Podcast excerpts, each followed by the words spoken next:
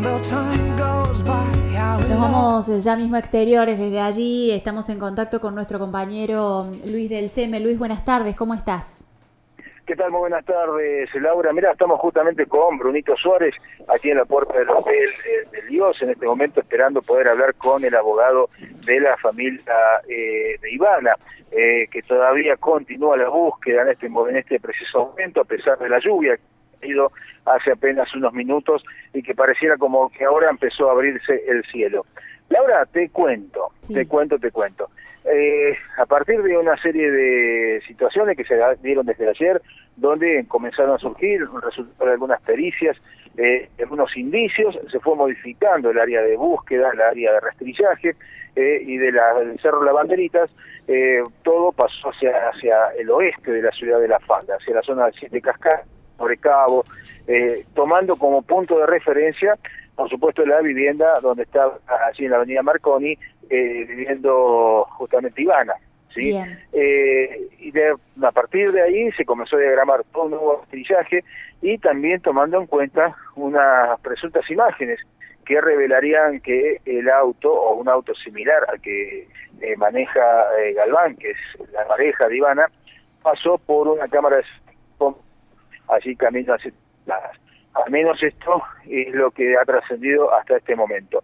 Pero más tarde, hace apenas un rato nada más, luego de estar trabajando muchos, muchas personas, hay 75 personas en todo este operativo, eh, se desplazó hacia la zona de la Pampa de Olaen, eh, hacia la zona del puesto de Ramallo, eh, porque según algunas versiones indicarían de que una patrulla de la policía rural habría detectado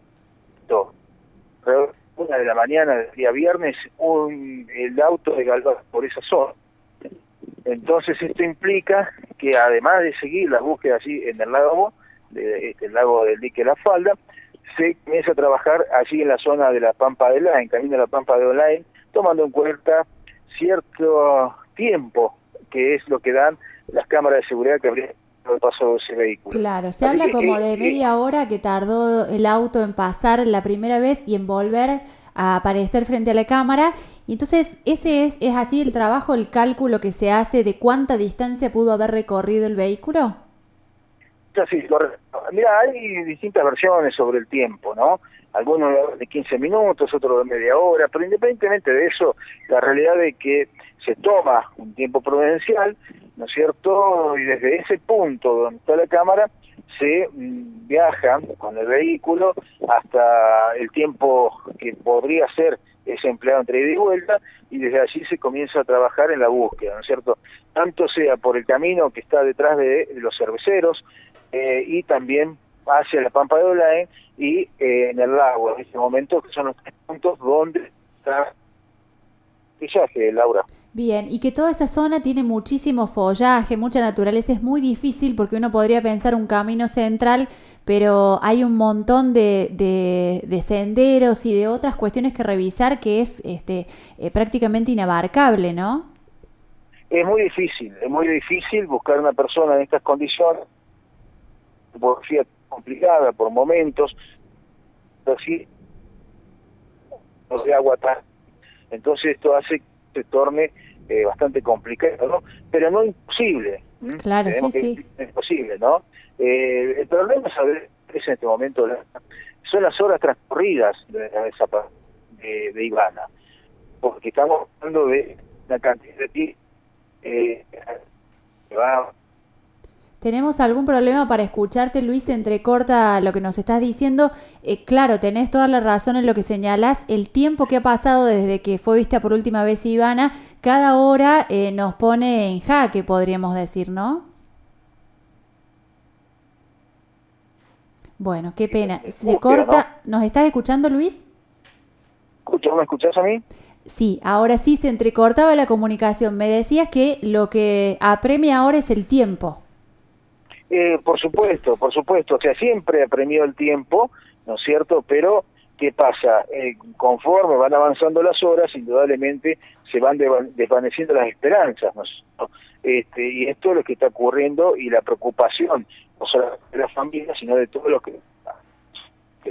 Claro, eh, ¿hay algún dato nuevo sobre el tema del celular? Había un rumor acerca de que el celular eh, habría estado activo, el de Ivana, hasta las 5 de la mañana más o menos, pese a que eh, en caso de su hija contaban no, no tuvo respuesta después de las 10 y media de la noche. ¿Se sabe algo más? ¿Esto es real?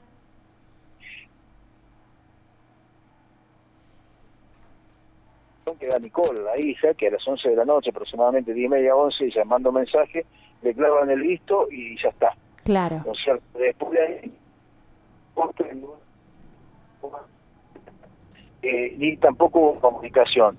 Si el celular estuvo activo, eso lo debe tener, lo debe manejar la fiscalía y está todavía con un secreto sumario, así que hay mucha información en este momento no conocemos sobre estos técnicos, ¿no? Claro.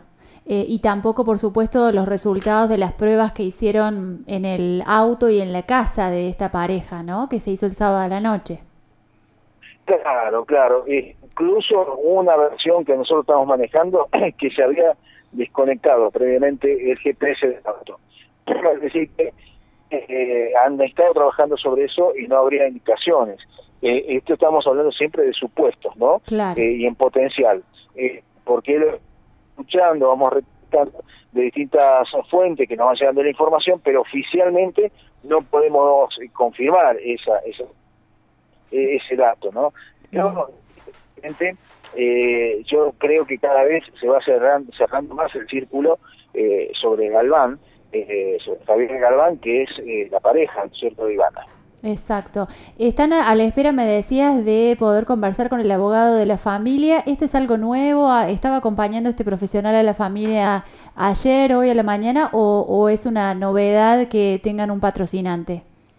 No, no, no estamos acá haciendo nota con, con Mirta, la mamá de Iván, en el momento que se conoció la noticia de la detención de Javier Galván y ahí, este, bueno, ya se habían puesto en contacto con un abogado que comenzó a hacer la representación de la familia. Así que esto es una cuestión de ayer, eh, que ya están con un letrado y, bueno, están viendo cómo, cómo puede acceder, ¿no es cierto?, cómo se van desarrollando los, los, hechos, cómo puede acceder a la causa y todo lo demás, y qué puede aportar como para poder, este, de alguna manera, ir resolviendo el problema, ¿no? Claro, porque todavía Galván está imputado por eh, falso testimonio, pero esto no, no ha hecho que lo imputen por desaparición de persona. Digo, es, es un cargo que todavía no tiene, no sabemos si en las próximas horas esto podría cambiar.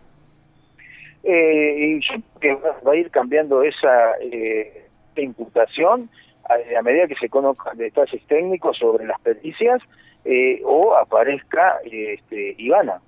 Entonces, eh, eso sería, digamos, lo, único que podría llegar a cambiar este, la, imputación.